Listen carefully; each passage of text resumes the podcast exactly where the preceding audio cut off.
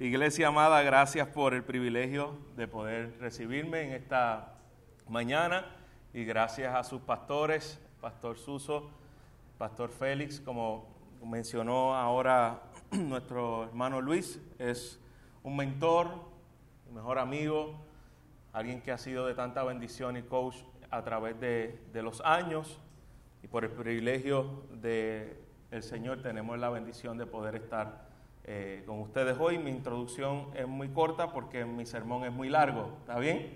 Así que se supone que hoy yo me reivindique del último sermón que hice en IBC en Oklahoma, donde dicen las malas lenguas que prediqué aproximadamente dos horas, pero hermano, yo vine de Guayama hasta aquí y no se preocupe que yo no voy a bajar una hora para predicar dos horas, así que estemos preparados para las próximas dos horas y media.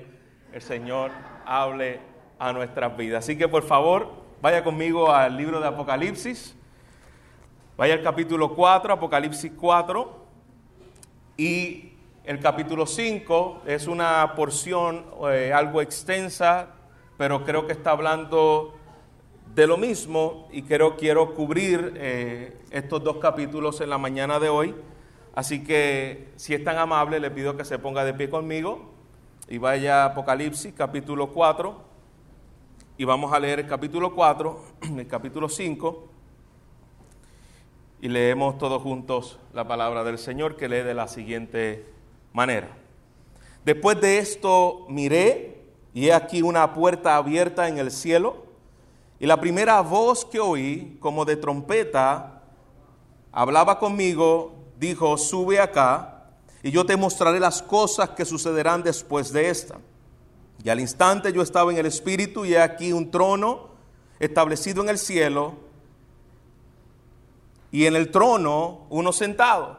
Y el aspecto del que estaba sentado era semejante a piedra de jaspe y de cornalina. Y había alrededor del trono un arco iris, semejante en aspecto a esmeralda. Alrededor del trono había 24 tronos y vi sentado en los tronos 24 ancianos vestidos de ropas blancas y con coronas de oro en sus cabezas. Y del trono salían relámpagos y truenos y voces, y delante del trono ardían siete lámparas de fuego, las cuales son los siete espíritus de Dios. Del trono había un mar de vidrio semejante al cristal, y junto al trono y alrededor del trono cuatro seres vivientes llenos de ojos delante y detrás. El primer ser viviente era semejante al león, el segundo era semejante a un becerro y el tercero tenía rostro como de hombre. El cuarto era semejante a un águila volando. Y los cuatro seres vivientes tenían cada uno seis alas y alrededor y por dentro estaban llenos de ojo y no cesaban día y noche de decir, Santo, Santo, Santo es el Señor Dios Todopoderoso, el que era, el que es y el que ha de venir. Y siempre aquellos seres vivientes dan gloria y honra y acción de gracias al que está sentado en el trono, al que vive por los siglos de los siglos. Los 24 ancianos se postran delante del que está una vez más sentado en el trono y adoraban al que vive por los siglos de los siglos y echaban sus coronas delante del trono diciendo, Señor, digno eres de recibir la gloria y la honra y el poder porque tú creaste todas las cosas y por tu voluntad existen y fueron creadas. Y vi en la mano derecha del que estaba sentado en el trono un libro escrito por dentro y por fuera, sellado con siete sellos. Y vi un ángel fuerte que pregonaba a gran voz, ¿quién es digno de abrir el libro y desatar sus sellos? Ninguno, ni en el cielo, ni en la tierra, ni debajo de la tierra, podía abrir el libro, ni aún mirarlo. Y lloraba yo mucho, porque no se había hallado a ninguno digno de abrir el libro, ni de leerlo, ni de mirarlo. Y uno de los ancianos me dijo, no llores, he aquí el cordero, he aquí el león de la tribu de Judá, la raíz de David, que ha vencido para abrir el libro y desatar sus siete sellos. Y miré, y vi en medio del trono y de los cuatro seres vivientes y en medio de los ancianos que estaba de pie un cordero como inmolado que tenía siete cuernos y siete ojos, los cuales son los siete espíritus de Dios enviados por toda la tierra. Y tomó el libro y lo eh, de la mano derecha del que estaba sentado en el trono. Y cuando hubo tomado el libro, los cuatro seres vivientes y los veinticuatro ancianos se postraron delante del Cordero, y todos tenían arpas y copas de oros llenas de incienso, que son las oraciones de los santos, y cantaban un cántico nuevo diciendo, digno eres de tomar el libro y de abrir los sellos porque tú fuiste inmolado y con tu sangre nos has redimido para Dios de todo linaje, lengua, pueblo y nación, y nos has hecho para nuestro Dios reyes y sacerdotes, y reinaremos sobre la tierra.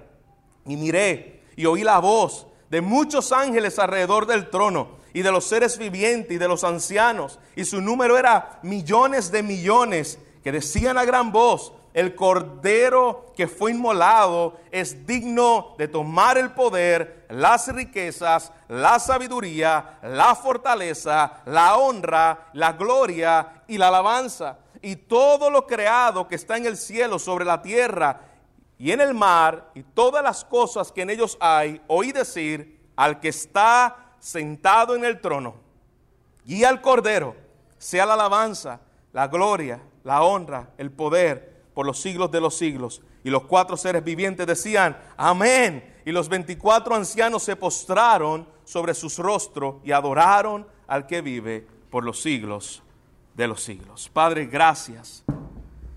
Gracias por tu palabra, porque en esta, en esta hora podemos acercarnos a ti, confiado de que ella es suficiente para instruirnos en justicia, ella es suficiente para, Señor, transformar nuestras vidas y para que salgamos de este lugar como lo hicieron los seres que acabamos de leer, los ancianos, los cuatro seres vivientes y los ángeles, dándole gloria al que único merece toda la gloria.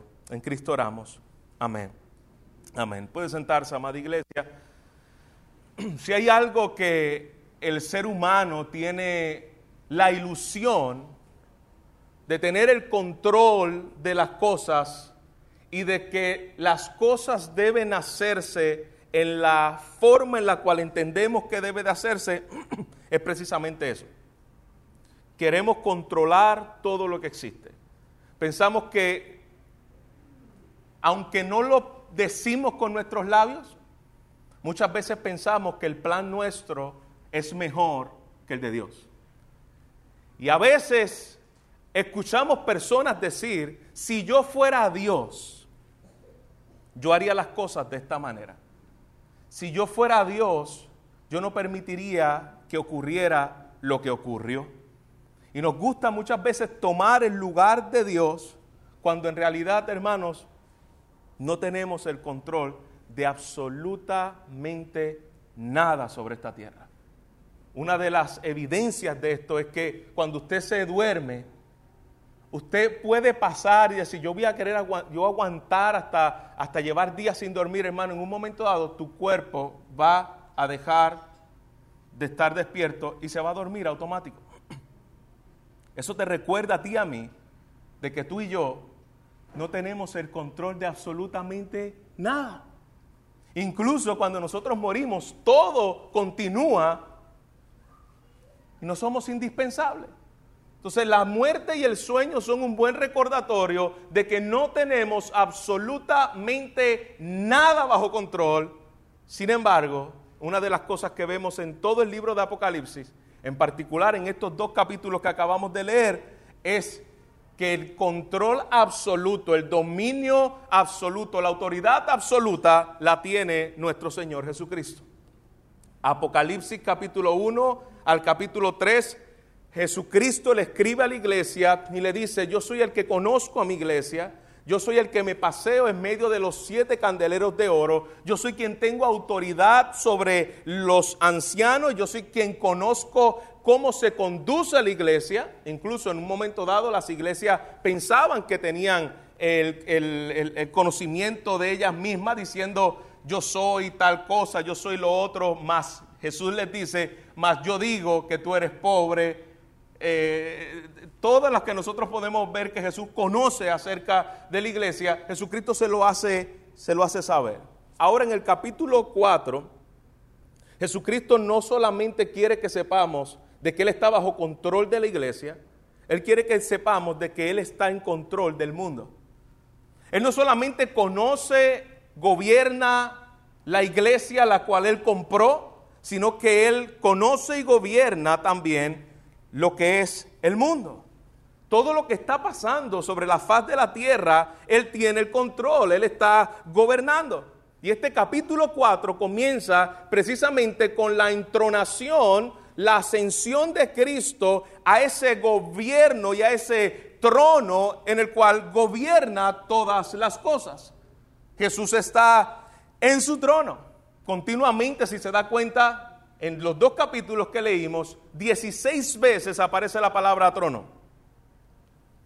De paso, 12 veces en el capítulo 14 cuatro veces en el capítulo 15. El trono que gobierna por encima de todos los gobiernos humanos, la visión del trono de Dios. Y eso es lo que podemos ver en el capítulo 4 que comienza diciendo, y miré, y he aquí. Esto es un lenguaje utilizado de las visiones de los profetas. Hermanos, toda la simbología de Apocalipsis, escúchame bien, Toda la simbología de Apocalipsis está en el libro de Daniel, en el libro de Ezequiel y en el libro de Isaías. Incluso el 90% de las visiones o de los símbolos utilizados por Juan, o mejor dicho, por Jesús, se encuentran en el libro de Ezequiel.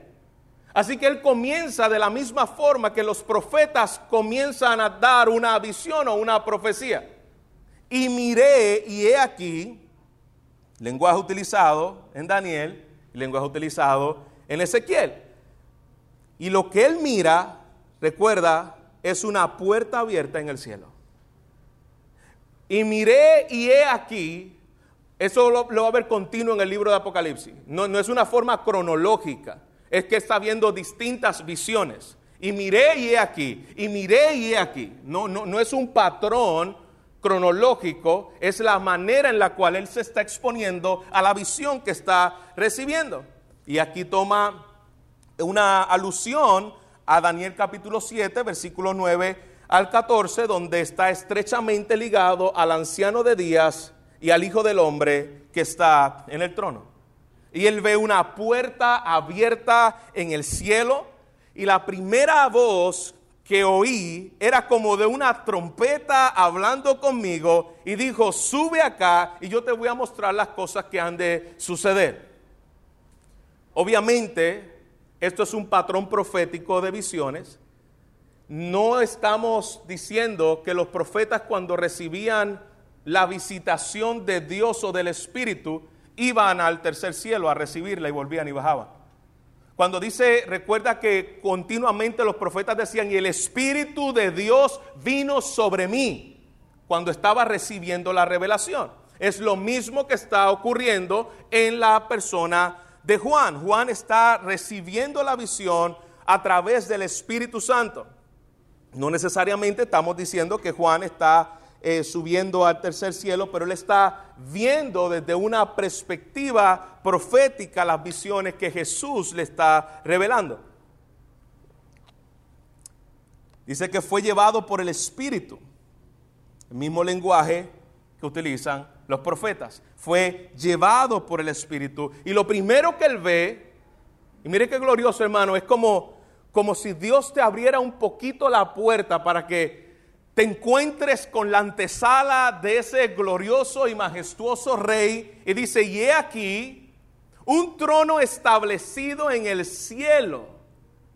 Lo primero que se encuentra Juan en esta visión es la gloria del trono de Dios. Lo que quiere Jesús que la iglesia conozca, particularmente esta iglesia a la cual Jesús le escribe, eran iglesias que estaban bajo persecución, el emperador estaba precisamente persiguiendo a esta iglesia.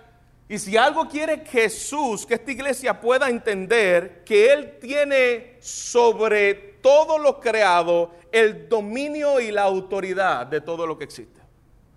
Lo primero que Él ve es un trono.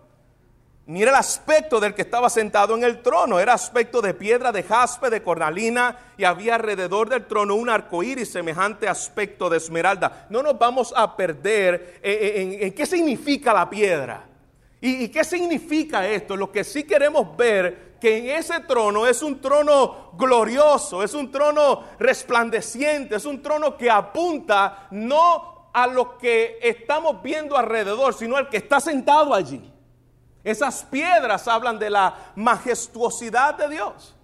¿Y de dónde está sacando estas piedras? Recuerde que eh, ellos no están leyendo como si fuera algo que nunca habían leído. Esto se encuentra en Ezequiel capítulo 1, versículo 26 al 28. Esta misma visión de las resplandecientes piedras, nosotros las podemos ir. Ver, las mismas piedras están allí, hablando de la gloriosa presencia de nuestro Dios. Y vemos algo que es muy familiar para nosotros. Vemos un arco iris que está alrededor del trono de Dios. ¿Usted recuerda dónde está el arco iris como una señal en la palabra de Dios? ¿Recuerda Noé? Lo que está alrededor del trono es un recordatorio, un símbolo de la misericordia de Dios en la ejecución de sus juicios. Porque recuerda, capítulo 5, los juicios se van a desatar. En ese trono hay misericordia y en ese trono va a haber justicia. Y ese trono, ese arcoíris me recuerda que es un trono de misericordia, es un trono de gracia, pero Él está gobernando sobre todos los controles humanos, los poderes humanos, hermano. Esto es un buen recordatorio para la iglesia del siglo I y esto es un buen recordatorio para la iglesia del siglo XXI. Hoy tenemos una fiebre de tratar de buscar qué significa cada cosa que está ocurriendo en el mundo y le atribuimos como si el mundo estuviese. ¿Usted lo ha escuchado por ahí? A los de espíritus iluminatis. Que los iluminatis aquí, que los iluminatis allá, y que si, y que si e, esta, esta pandemia, esto es un plan de los iluminatis, y que y buscamos, hermanos, como si el mundo estuviese en manos de un sistema. Que mira, que ahora se levantó por allá eh, eh, el presidente de Rusia y dice que va a tirar un misil y, Kim Jong por allá también en Corea y que dice que va a tirar. Ay, este mundo se está volviendo loco. Iglesia, el mundo no está en los poderes, ni en las bombas nucleares, ni en las plagas, ni en el COVID. El mundo está gobernado en el que está sentado en el trono. Y eso es un recordatorio que continuamente la iglesia necesitaba entender y nosotros necesitamos entender. Alrededor del trono está el que gobierna las naciones. Versículo 4. Allí también habían 24 tronos. Y vi sentado en los tronos 24 ancianos vestidos de ropas blancas con coronas de oros en sus cabezas. El número 24 es muy significativo porque es la imagen de aquellos que están en el salón celestial delante de Dios. Y los ancianos se puede basar a los sacerdotes que vemos en Primera de Crónicas, capítulo 24, del 3 al 9, que habla de 24 sacerdotes. Y en Levíticos hay 24 líderes en Primera de Crónicas, capítulo 25, que son los que dirigen como representación del pueblo de Dios. Pero también podemos ver en los doce patriarcas y los doce apóstoles, que también puede verse como la representación del pueblo de Dios en representante de los doce patriarcas, Antiguo Testamento, y los doce apóstoles, Nuevo Testamento, quiere decir aquel pueblo de Dios en toda la historia que está adorando alrededor del trono. lo que representa ese pueblo de Dios. Y Juan es testigo de lo que está ocurriendo allí junto con el pueblo de Dios. Y Juan le dice, dice lo siguiente, que aquello que estaba viendo eran destellos de relámpagos, aquello que estaba viendo sus ojos de lo que salía del trono, nos habla precisamente de una presencia majestuosa, la que estaba viendo Moisés en Éxodo capítulo 16, donde no podían acercarse a ese lugar donde Dios y su presencia había bajado en el monte. Aquellas siete lámparas del templo, en representación de lo que estaba viendo allí, aquello era una gloria especial. Y algo interesante es que estaba en un mar de vidrio, semejante al cristal. Y usted dice, pero ¿cómo, cómo, que un mar de vidrio semejante al cristal en el cielo? Hermano, recuerda que estos son visiones simbólicas que está viendo Juan. El mar en la palabra de Dios, esto puede estar saliendo de Segunda de Reyes, capítulo 25, donde en el templo había un mar de bronce y allí hay una representación de ese templo que en el centro está el trono de Dios, pero mayor aún, el mar en la palabra de Dios representa aquel lugar donde venía el mal o donde fue derrotado el mal. Recuerda que eh, en el tiempo donde el pueblo de Israel fue pasado eh, por el mar rojo, donde los enemigos perseguían al pueblo de Dios, pues precisamente allí fue vencido y allí se cantó el himno de victoria, donde Dios venció el mar. Lo que está diciendo aquí, el que está sentado sobre el mar, Él está controlando, y mira lo que dice, Él está sentado sobre el mar de cristal. Él está controlando absolutamente el mal. Hermanos, el mal no está a lo loco, el mal no está a la deriva, el mal está en el control soberano del que está en el trono.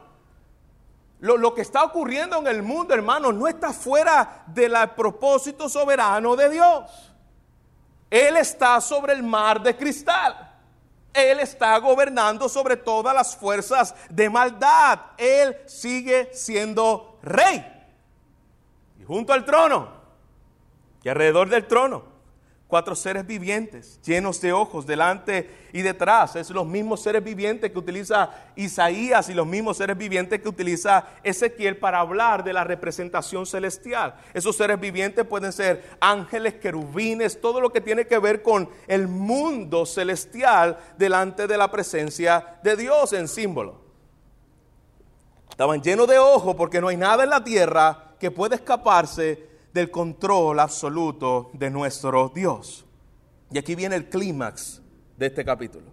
Aquí viene el clímax de estos dos capítulos que hemos leído, donde los cuatro seres vivientes, ellos no están mirando su propio esplendor, ellos están mirando la gloria del que está sentado en el trono y dice la palabra que decían, santo, santo, santo.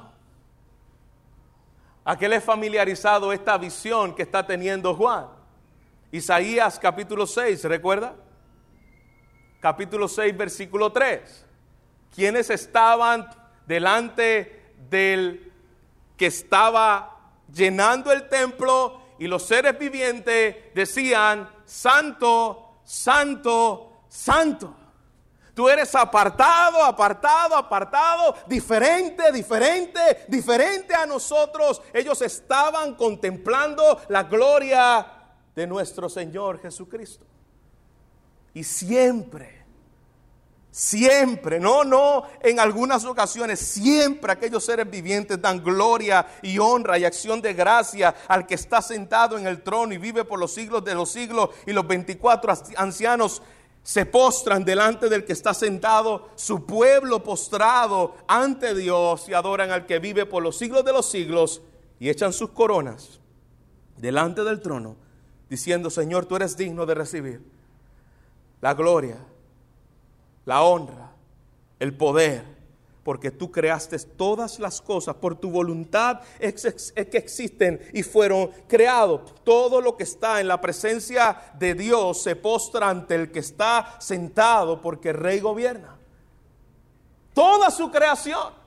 El mundo celestial y su pueblo están postrados delante de él. Y ese gesto de postrarse ante alguien era utilizado en el tiempo pasado, donde los reyes que se rendían ante otro imperio de manera de subordinación, ellos se arrodillaban ante aquel rey. Lo que está ocurriendo aquí es que su pueblo está reconociendo quién es el Señor, quién es el que gobierna, quién es el único digno de gobernar y estamos humillándonos ante Él. Mira lo que ponen delante de Él. Hay gente que está por ahí muy ansiosa de saber las coronas que le van a recibir en el cielo y, y vamos a recibir coronas de oro en el cielo. Pero hermano, obviamente las coronas son un símbolo de dominio y de poder. Y lo que están haciendo aquí los 24 ancianos es reconocer que todo el dominio, todo el poder, toda la autoridad, todas las riquezas, toda la honra sean dadas a nuestro Señor Jesucristo. Al final, si estamos muy deseosos de tener corona, quiero recordarle que ellas irán a los pies del que la merece, porque tú y yo no somos dignos de absolutamente nada. Nuestras obras son producidas por Él. Nuestra manera de poder agradarla a Él es porque Él produjo en mí el querer como el hacer. Y al final todo es postrado a los pies de nuestro Señor Jesucristo. Él es el único digno de recibirla. Ellos reconocieron, tú eres el autor de todo lo que existe. Nosotros reconocemos que tú eres el que merece la adoración. Tú eres el único digno de recibirlo. Tú eres el que orquesta la historia. Versículo, capítulo 5. Y vi en la mano derecha del que estaba sentado en el trono un libro escrito por dentro y por fuera, sellado con siete sellos. Y vi un ángel fuerte que pregonaba a gran voz ¿quién es digno? Había una pregunta, ¿quién es digno de poder abrir ese libro y desatar sus sellos? Y ninguno ni en el cielo ni en la tierra, ni debajo de la tierra, podía abrir el, libro ni aún mirarlo. La pregunta que se hacía el ángel es, ¿quién puede abrir ese libro?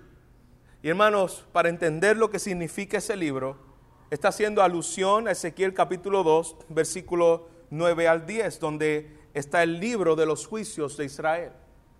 Lo que estaba en el libro es precisamente la ejecución de los juicios de Dios contra este mundo. Y ese libro estaba sellado de un lado y del otro. Habían unos sellos allí, eran siete sellos, donde muestra lo mismo que Daniel capítulo 12, versículo 4, está hablando.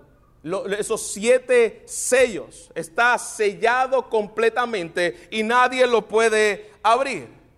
¿Quién es digno de gobernar sobre este mundo con justicia y hacer juicio? ¿Quién es digno? Es la pregunta que se está haciendo aquí el ángel. ¿Quién es digno? ¿Los humanos son dignos? Cuando dice la palabra que no hay justo, ni siquiera uno, no hay nadie que busca a Dios, no hay nadie que haga el bien. ¿Quién es digno? ¿Los ángeles son dignos? Los ángeles no son dignos de recibir la gloria, la honra y el poder, porque aún dentro de todo lo angelical y celestial de los ángeles todavía son seres falibles con la capacidad de fallar. Y si no fallan es porque Dios, dice en, eh, eh, el libro de Timoteo, tiene a sus ángeles escogidos. ¿Quién es digno? Versículo 3, y ninguno, ni en el cielo, ni en la tierra, ni debajo de la tierra podía abrir el libro ni aún mirarlo. No había iluminado que lo pudiera abrir. No había, como diría la religión romana, la Inmaculada que lo pudiera abrir. No había nadie que pudiera hacer justicia, no había nadie que pudiera gobernar este mundo con justicia. Porque el único digno de poder abrirlo era nuestro Señor Jesús. Porque todos somos pecadores bajo juicio. Nadie podía hacer justicia. Nadie puede juzgar con justicia. Y cuando Juan vio esto, Juan es como tú y como yo, humano en el cual se puso a llorar. Al ver Juan que no había quien pudiera hacer justicia, quien vindicara a los mártires, quien pudiera salvar a su pueblo, lloraba mucho, porque no se había hallado ninguno digno de abrir el libro ni de leerlo. Y mira lo interesante, ni de siquiera mirarlo, nadie podía tener por un instante la idea de que podía mirar ese libro para abrirlo. Y uno de los ancianos me dijo, no llores. He aquí el león de la tribu de Judá, la raíz de David, ha vencido para abrir el libro y desatar los sellos. Los creyentes nos podemos identificar con Juan y en su debilidad decir, dependemos de un Salvador que haga justicia y que pueda salvarnos y que pueda vindicarnos. Necesitamos de alguien quien es digno. Y ante esa situación devastadora, Cristo es quien viene a hacer justicia. Todavía algunos pueden decir, contra esta persona se salió con la suya. Oye, yo siento que el mal está gobernando, como si el mal estuviese triunfando. Como si los malvados se salieran con la suya. Mira todos los asaltos que estamos viendo, la delincuencia que estamos viendo, el mal, la persecución contra el pueblo de Dios. Pareciere que esto va de mal en peor. Recuerda que hay uno digno de hacer justicia y de abrir esos sellos y se llama el león de la tribu de Judá haciendo referencia a Génesis capítulo 42 del 11 en adelante, donde habla acerca de Israel como el cachorro de león. Aquel que tiene el poder para gobernar a su pueblo, aquel que ha venido a hacer justicia. Y Juan luego se voltea y ve otra cosa. Él lo ve como un león. He aquí el león de la tribu de Judá. Y dice, y se voltea y ve otra cosa en vez de ver al león, en esa contravisión, él ve ahora a un cordero. El león que vence, el león en, símbolo del cachorro de Judá que ha de vencer, pero ahora ese león en la forma de victoria está en un cordero, porque fue a través del cordero que el león venció. Es a través del Cordero que su pueblo fue vindicado. Es a través del Cordero que él hizo justicia. Jesús ha vencido, iglesia, a través de su muerte.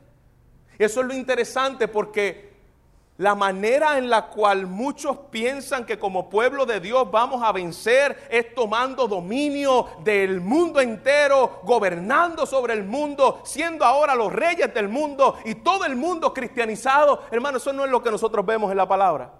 Jesucristo venció en una cruz. Señal de maldición para aquellos que eran malditos, rebelados contra el imperio.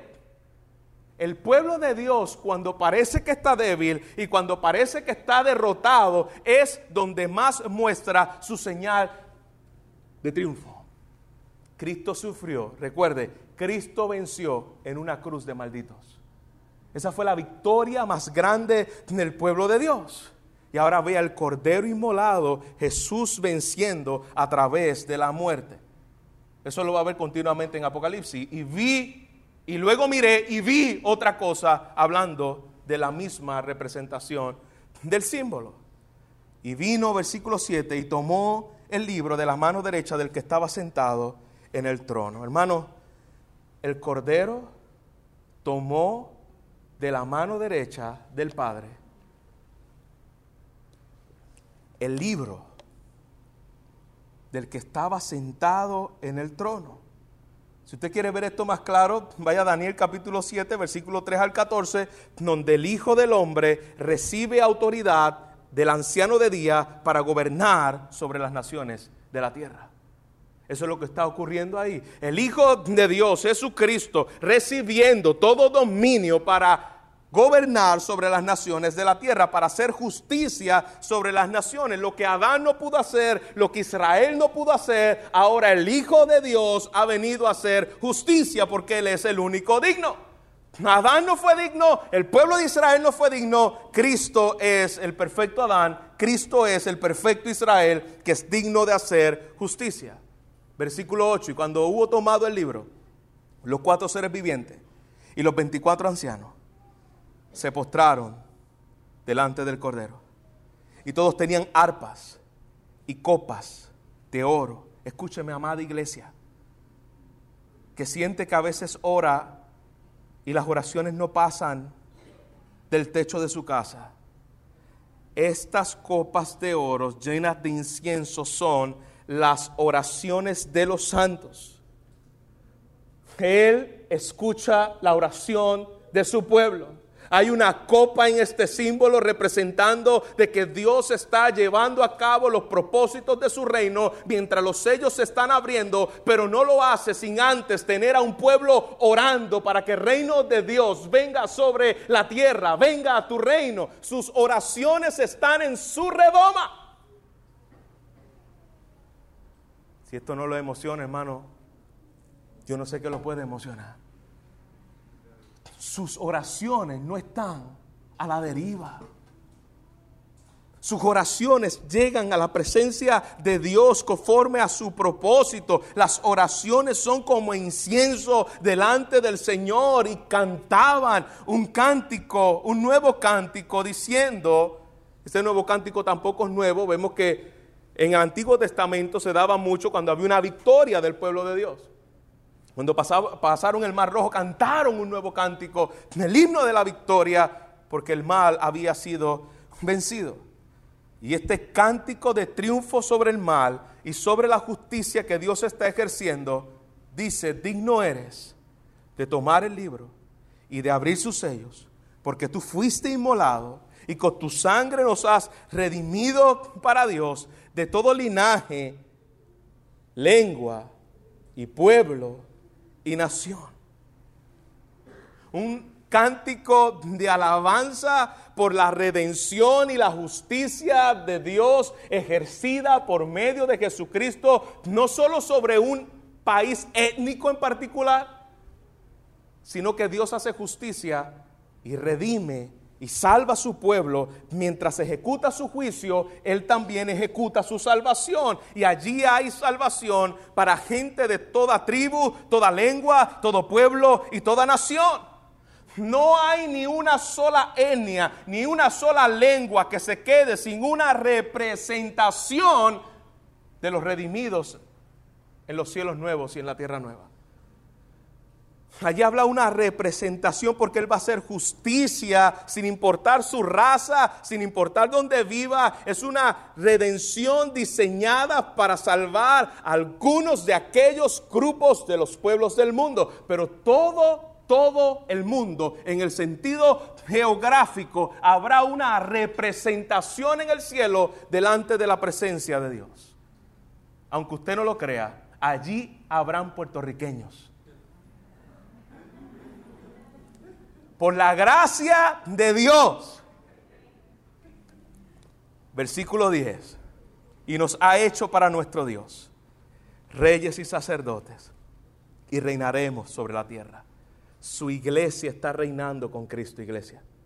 En medio de las persecuciones, Dios extiende su reino el trigo está creciendo, el reino de Dios sigue creciendo, sigue avanzando sobre el mundo, sigue llegando a toda etnia, pero por otro lado, la cizaña sigue creciendo, el reino de este mundo sigue avanzando, juntamente con el reino de Dios, simultáneamente está llevándose por un lado la justicia, la salvación de este reino y por otro lado la maldad y las tinieblas de este reino.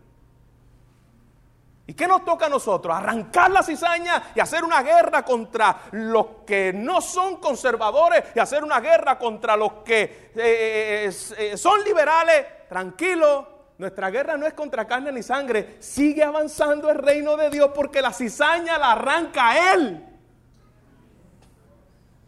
Deja que aquí continúe creciendo el reino de Dios. Sigue haciendo lo que a ti y a mí nos mandaron a hacer. ¿Qué nos mandaron a hacer?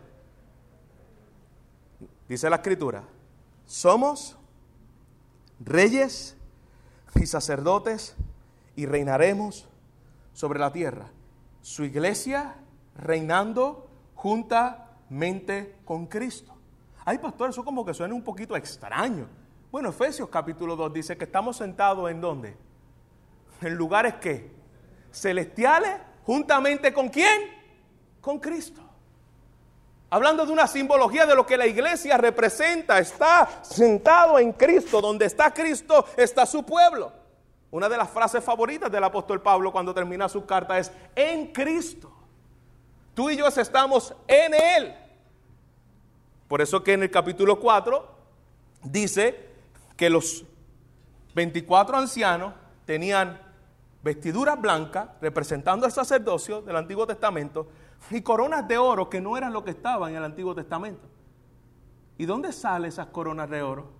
Está representando precisamente aquel pueblo que está reinando juntamente con Cristo. Las coronas hablan de reino. Su iglesia está reinando. Y mira cómo termina esto, versículo 11. Y miré otra vez, vuelve y mira, y oí la voz de muchos ángeles alrededor de los seres vivientes y de los ancianos. Y el número era millones de millones, que decían a gran voz, el cordero que fue inmolado es digno de tomar el poder, las riquezas, la sabiduría, la fortaleza, la honra, la gloria y la alabanza y todo lo creado que está en el cielo y sobre la tierra y debajo de la tierra y en el mar. No hay por donde se escape todas las cosas que en ellos hay. Oí decir al que está sentado en el trono y al cordero sea la alabanza, la honra, la gloria, el poder. ¿Cuándo? Por los siglos de los siglos. Y los cuatro seres vivientes decían, amén. Y los 24 ancianos se postraron sobre su rostro y adoraron al que vive por los siglos de los siglos. Gloria al Señor. ¿Qué aplicación podemos sacar de estos textos, iglesia? Número uno, el capítulo 4 y 5 me recuerda que Dios tiene el control sobre todas las cosas. Los juicios de este mundo se han estado llevando a cabo y se seguirán llevando a cabo, pero recuerda, el que está sentado en el trono sigue gobernando. Ay, pastor, salió una noticia, ¿la viste? El meteorito que nos va a partir por medio de la isla. Tranquilo. ¿Quién está en el trono? ¿Quién gobierna sobre el mar de cristal y está sentado sobre el mar de cristal? ¿Acaso no es nuestro Señor? Cuando se acaba el mundo y cuando Él ejecuta su juicio, sus juicios son fieles y verdaderos. Sus propósitos se están llevando sobre la tierra. Aún en medio de nuestro mundo caído, como cristianos muchas veces nos va a tocar sufrir. Recuerda, Él es soberano, está sentado sobre su trono y Él va a culminar la historia. Él va a vindicar a su pueblo mediante el castigo de sus perseguidores. Cuando la iglesia del primer siglo escuchó esto, eso era un descanso, hermanos. Cuando leyó lo que acabamos de leer, al que está sentado en su trono mientras el emperador lo amenazaba, esto era un descanso. El Cordero le está diciendo a la iglesia, yo estoy en control. No lo están las naciones, no lo están los gobiernos, no lo están los imperios, no lo están los reinos. Yo soy el que gobierno, yo estoy bajo, bajo control. Dos, una invitación a la alabanza. El pueblo de Dios que le da gloria a Cristo, que reconoce que toda la gloria y el honor no son nuestros, no, no, no, una mera humillación, sino un reconocimiento de quién soy yo. ¿Y quién es el que está sentado? Hay un abismo que me separa del que está en el trono y quién soy yo. Pero a la misma vez, Él me ha dado el espacio para que yo pueda, por medio del Cordero, reconocer quién merece la gloria y poder poner nuestras coronas delante de Él. En su reino, estos textos nos recuerdan que no hay espacio para el yo. ¿Escuchó bien? En el reino de Dios, no hay espacio para el yo. Ni nuestros logros, ni nuestros talentos, ni nada que nosotros podamos presumir son dignos de alabanza. Porque nuestros dones, nuestros talentos y todo lo que podamos tener nos fueron otorgados por nuestro Dios. A Él sea la gloria. Él es el único digno. Número tres, contemplar la santidad de Dios. Cuando contemplamos la santidad de Dios, no hay espacio para la soberbia de nuestra carne. A veces hay tanta competitividad dentro de las mismas iglesias. Una de las cosas que yo le doy gloria a Dios en estos últimos tres años que hemos estado ya aquí en Puerto Rico es poder ver cómo hay un grupo de pastores que buscamos rendir cuenta, que nos buscamos los unos a los otros que no nos vemos al otro como el más grande que el otro. Sin embargo, todos luchamos con nuestro ego. Y algo que nos recuerda estos textos es que en el reino de Dios no hay espacio para la competitividad. Porque la único, el único grande, el único digno es el Señor. Cuando Moisés llegó a la presencia de Dios a través de aquella zarza, lo primero que hizo fue quitarse las sandalias de sus pies porque el lugar donde estaba era un lugar santo, ni reconocía yo soy diferente a lo que me estoy enfrentando. Cuando Isaías vio la gloria de Dios y cómo aquel lugar estaba estremecido por la presencia, él dijo, ay de mí que soy pecador, que soy hombre de labios inmundos, que habito en pueblo de labios inmundos cuando Pedro se encontró con la santidad de Jesús, él le dijo, apártate de mí que soy pecador. Algunos de nosotros estamos demasiados deseosos de recibir honor o reputación. Aunque podamos disfrazarlo, hermano. El único que merece la gloria se llama Jesús. A veces hablamos como si nosotros lo mereciéramos. Tú no sabes quién soy yo. Eso el boricua le gusta decir eso. Y tú no, y con esto, tú no sabes de dónde yo vengo. Yo sé quién tú eres, somos polvo, que lo único que merecemos es el juicio de Dios, el único digno es Él. Cuatro, confianza en la prueba. Mientras sentimos que estamos abrumados, mientras llegan las malas noticias, mientras el mundo va camino como una bola de fuego al precipicio, el Señor de la historia tiene todo bajo control y nos ayuda a recordar que le alabemos en medio de la persecución, en medio de la pobreza, en medio de la desgracia, Dios está llevando a cabo su propósito de manera soberana y todo este dolor no es otra cosa que anticipar las glorias celestiales en la ciudad de Dios a la cual nosotros vamos. Capítulo 20 y capítulo 21 de Apocalipsis termina hablando precisamente de aquella ciudad deseada esto se desvanece, esto se está cayendo, pero el Cordero está llevando a cabo su justicia, el Cordero está llevando a cabo sus juicios. Si tú eres amigo que nos visita y que no eres creyente en el día de hoy, va a llegar el día que llorarás como lloró Juan al ver quién ejecuta los juicios. Llegará el día en el cual tu lloro y crujir de diente va a ser real cuando sus juicios sean desatados sobre esta tierra y tú no estés bajo la justicia del Cordero de Dios. La buena noticia que te tengo en esta mañana que tú puedes venir al trono de la gracia. Todavía ese trono sigue siendo un trono de gracia para recibir el oportuno socorro y la salvación en nuestro Señor Jesús. Corre a Cristo en su justicia. El rey está en su trono y sigue salvando. La imagen del trono es lo que gira alrededor de todos estos textos. La creación apunta a la grandeza del que está en el trono. Pastor, me acaban de diagnosticar una enfermedad terminal. Estamos siendo perseguidos. Estamos en momentos de dificultad. Mi familia está pasando por un desierto. Mi familia está pasando por una prueba. Yo quiero que tú escuches hoy a través del Espíritu de Dios lo que el Espíritu le dice a las iglesias y lo que el Espíritu le sigue diciendo a las iglesias. Él gobierna. Si algo yo quiero que tú te lleves en tu mente hoy, en tu corazón, Él gobierna. No hay célula de tu cuerpo que está fuera del control de Dios.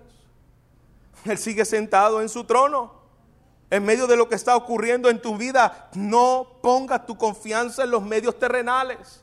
No pongas tu confianza en los políticos, en la salud, en los sistemas de este mundo. Todos te van a defraudar, sean verdes, anaranjados, amarillos, blancos. Todos te van a defraudar. ¿Sabe por qué? Porque hay un solo digno que juzgue con justicia la tierra. Y se llama Jesús. No ponga tu esperanza en los médicos, no ponga tu esperanza en la salud. Yo no estoy diciendo que no sea diligente y que se trate lo que se tenga que tratar, pero tu confianza no esté puesta en los sistemas humanos de esta tierra. Hay uno que gobierna sobre el trono. Mira al que está sentado en su trono, en tu situación de salud, en tu persecución, en la crisis económica. Pastor, la inflación nos está llegando a las narices. El Cordero está sentado en su trono. Él está llevando a cabo, en medio de esta crisis económica, ¿tú crees que Dios no está llevando a cabo su plan y está gobernando el mundo, iglesia? Sus propósitos Él lo está llevando a cabo. Cuando ores, cuando vayas a la presencia de Dios, Recuerda al que está en el trono gobernando.